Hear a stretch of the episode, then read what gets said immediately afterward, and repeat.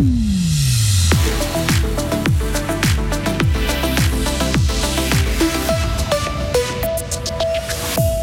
Ça va piquer pour les locataires suisses. Les loyers pourraient augmenter de 370 francs par mois en moyenne. Investir en prenant compte des valeurs chrétiennes, c'est ce qu'encourage le diocèse de Lausanne, Genève et Fribourg.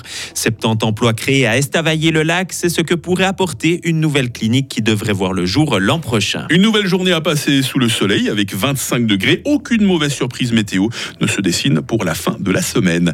Jeudi 28 septembre 2023. Bonjour Léo Martinetti. Bonjour Mike, bonjour tout le monde.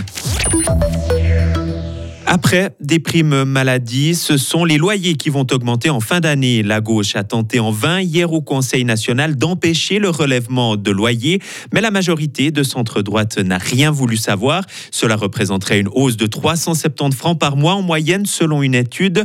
Pour le conseiller fédéral Guy Parmelin, il y a déjà un droit du bail qui assure un équilibre entre bailleurs et locataires.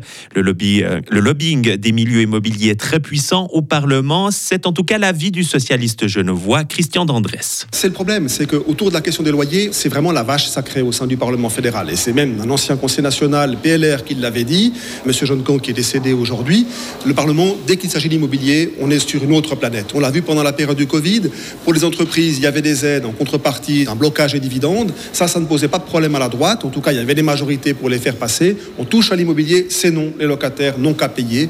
Et je pense qu'on doit créer un rapport de force. C'est ce que la SLOCA et le Parti socialiste vont faire avec le lancement l'année prochaine d'une initiative sur la question des loyers. Le Conseil national a par contre accepté un postulat déposé par un élu du centre. Il demande d'étudier le fait qu'aujourd'hui, faire opposition à un projet immobilier n'entraîne aucun frais. Comment rendre le monde de la finance plus respectueux des droits humains, plus solidaire? Cette question a été au cœur d'une conférence organisée hier par l'évêché. Elle s'adressait aux acteurs financiers de Genève, Lausanne et Fribourg. Le but, les encourager à prendre en compte les valeurs chrétiennes quand ils font des investissements. Mais est-ce que les actionnaires peuvent peuvent-ils vraiment avoir un, impact sur les grandes entreprises? Melchior Demuralt, associé gérant d'une société d'investissement basée à Genève, Zurich et Bruxelles. La législation, la régulation est en train d'évoluer dans ce sens-là, où de plus en plus on a des cadres normatifs qui s'imposent aux entreprises puis qui créent une réalité juridique sur la responsabilité de l'entreprise, sur ses chaînes de valeur.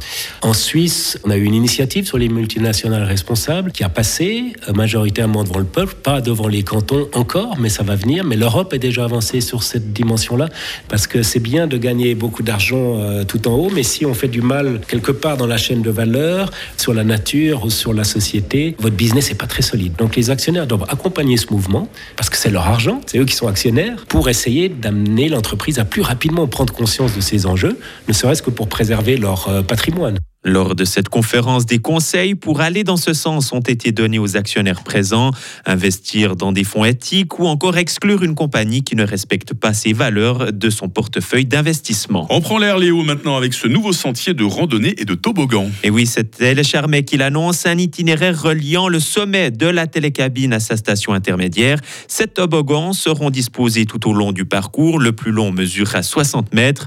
Récemment, la société active dans les préalpes fribourgeoises a acquis le parc Aventure.